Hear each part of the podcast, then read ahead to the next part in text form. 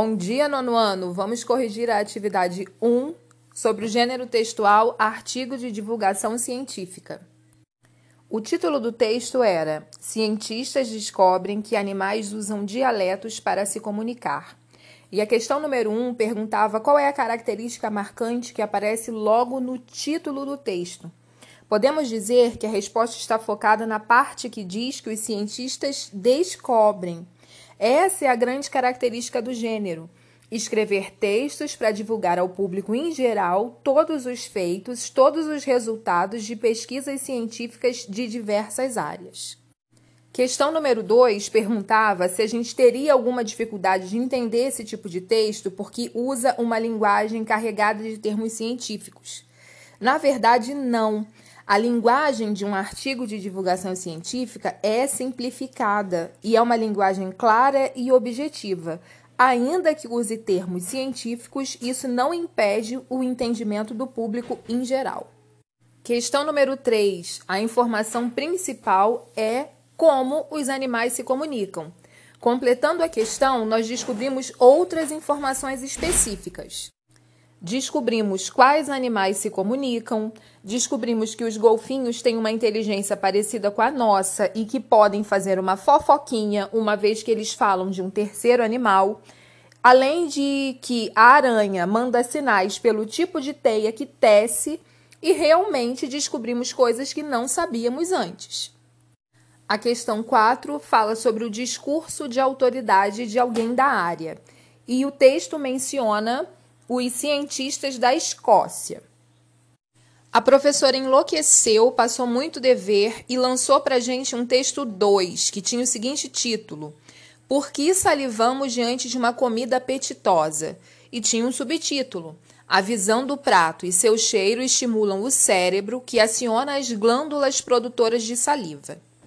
Respondendo à questão 1, o gênero textual é artigo de divulgação científica. Em que meio de comunicação esse texto é veiculado para o leitor? Nesse caso, na internet. O tema do texto é exatamente por que, que a gente saliva. Letra D. Qual é a explicação para isso acontecer? O texto explica que a visão estimula o nosso cérebro, que estimula então a produção de saliva, que ajuda na digestão e como que o texto comprovou cientificamente que isso acontece. O que confirma isso é a experiência de Ivan Pavlov. Ele suava a campainha antes de dar carne para o seu cachorro, e então, de tanto se repetir esse processo, quando o cachorro apenas ouvia a campainha, ele já começava a salivar, só porque ele já sabia que ia comer. Sequência do verdadeiro e falso do exercício 2. Verdadeiro, verdadeiro, falso, verdadeiro verda e verdadeiro. A única alternativa falsa é a terceira, quando diz que o autor expressa o seu ponto de vista. Aqui, nesse tipo de texto, opinião, não. Questão número 3. Por que nós salivamos? Alternativa correta, letra E Salivamos porque a imagem e o cheiro do alimento faz o cérebro ativar as glândulas produtoras de saliva.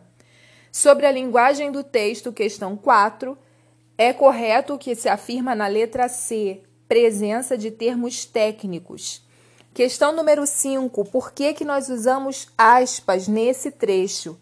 Especificamente nesse trecho, as aspas foram usadas para marcar o discurso direto, sinalizar a fala da fisiologista da USP exatamente como ela falou. E finalizando a questão 6, qual é a importância do subtítulo do texto? O subtítulo antecipa para o leitor o que ele vai encontrar de mais importante naquele artigo. É isso, galera. Até a próxima.